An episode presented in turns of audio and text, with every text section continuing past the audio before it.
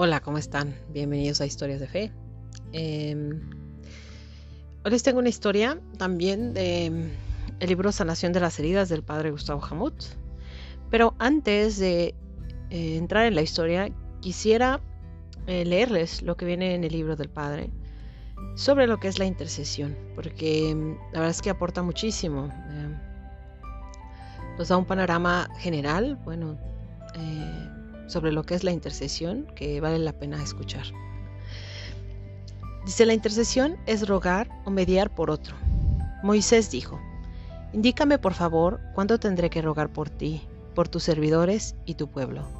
Éxodo 8:5 Uno de los más hermosos regalos que podemos intercambiarnos mutuamente es el de la oración. Cualquier tiempo es bueno para orar por las otras personas y para interceder los unos por los otros orar por las naciones, por las autoridades, por los pastores y por todos aquellos que ocupan un lugar público, tal como el pastor Pablo le pide a Timoteo cuando le dice, ante todo, te recomiendo que se hagan peticiones, oraciones, súplicas y acciones de gracias por todos los hombres, por los soberanos, por todas las autoridades, para que podamos disfrutar de la paz y de la tranquilidad y llevar una vida piadosa y digna. Esto es bueno y agradable a Dios nuestro Señor 1 Timoteo 2, del 1 al 3. Intercede por los desamparados, por los bebés que no han nacido, por los enfermos y por los que han fallecido. Pide por los que no tienen a nadie que ruegue por ellos. Ora por los enemigos en tus plegarias.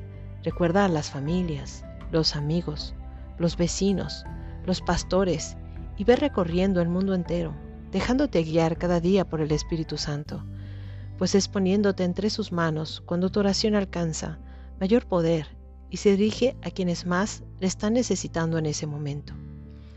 De este modo considero importante que cuando te dispones a interceder, le pidas al Espíritu Santo que te indique por quién orar.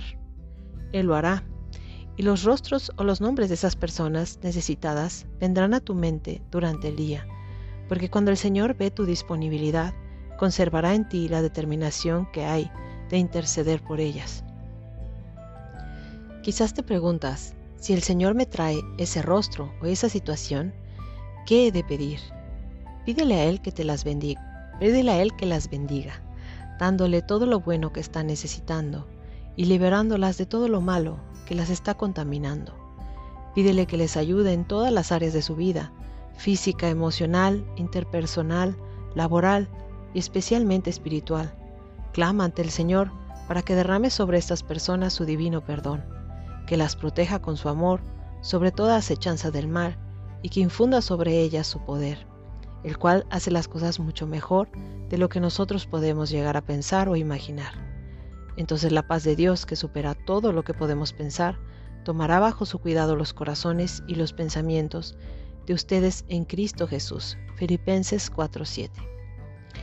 El intercesor es una persona que toma el lugar de otra, o se pone en su lugar para suplicar por ella, o para defender el caso de ésta, guiado solo por el amor y la misericordia.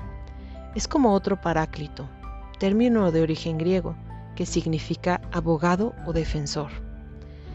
Cuando tú estás orando e intercediendo por otros, el Padre te mira con más atención, amor y satisfacción de lo que ya lo hace normalmente pues en ti, en ese momento, entra su espíritu y en ti contempla el rostro de su Hijo amado.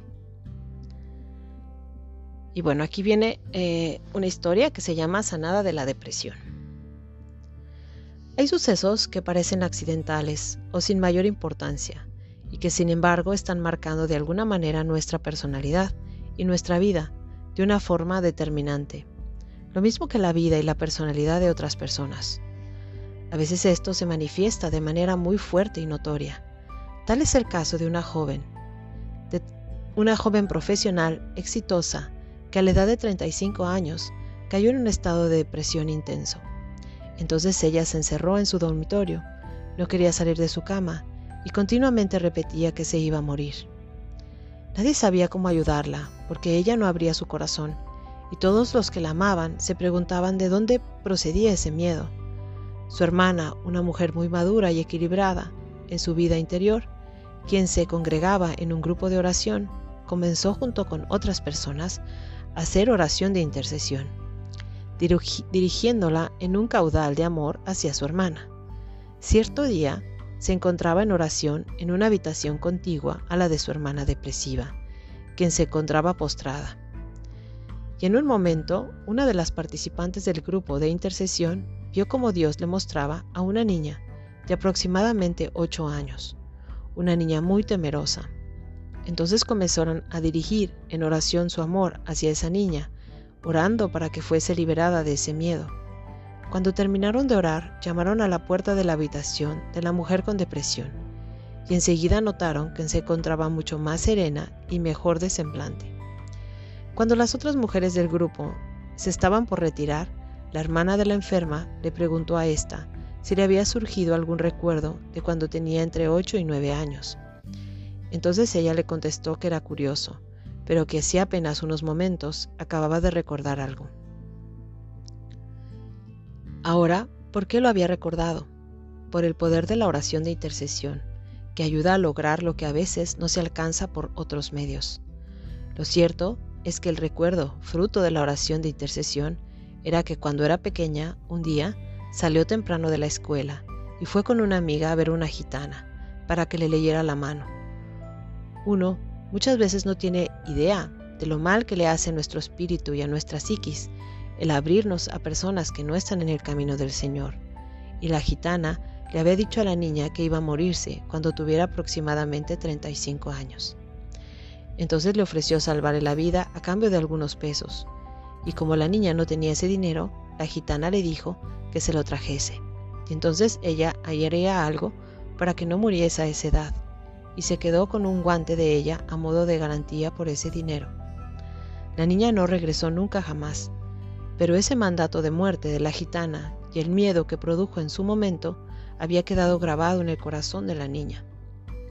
Ella fue creciendo, se olvidó del hecho, llegó a ser una, una mujer profesional de éxito, pero esa semilla de miedo que había sido sembrada en su corazón a la edad de ocho años se fue abriendo en su alma y al alcanzar la edad de 35 años brotó la idea de la muerte próxima.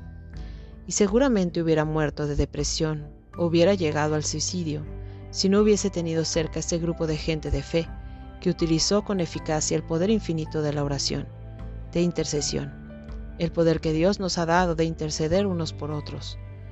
Por eso mi insistencia cuando digo que estamos llamados a ser instrumentos de sanación y de bendición los unos de los otros. Lo cierto es que esa mujer recordó el acontecimiento, lo pudo entregar a Dios, se liberó del miedo a esa gitana, a la que nunca había regresado, por miedo a que sus padres se enterasen, y pudo continuar con su vida renovada y fortalecida. De hecho, la palabra recuerdo viene de cor, corazón, y re, repetición repetidamente o nuevamente, por lo que recordar significa volver a pasar por el corazón, pero de un modo diferente, inofensivo, como si esos recuerdos dolorosos fuesen como una bomba a la cual se le ha anulado su poder destructor. ¿Ya ven qué historia tan bonita, no? Ojalá nos animemos, ¿no? A rezar por otros, a interceder por los demás, Toda la gente tiene necesidades, hay que ser más empáticos y verlos realmente a la cara. A través de las caras podemos observar muchas de las angustias y los sentimientos de las personas. Lo que pasa es que hemos dejado de vernos unos a otros y no nos damos cuenta. Ojalá eso no pase en una familia, ¿no? Donde solo, no sé, hay adolescentes, hay padres que solo van a dormir, ¿no? Y no conviven y no se dan cuenta de las angustias que, traen unos, ¿no? Y la intercesión nos puede ayudar mucho, como papás. El rezar por nuestros hijos, el orar por ellos. Si vemos que les pasa algo, ¿no? A un hijo adolescente que no te quiere contar, bueno, pues ve con tu Padre Dios y pídele Pídele a Él que le resuelva el problema que trae tu hijo. Aunque no te lo cuente, Dios lo sabe. Ok, bueno, pues nos vemos la próxima semana con más historias de fe.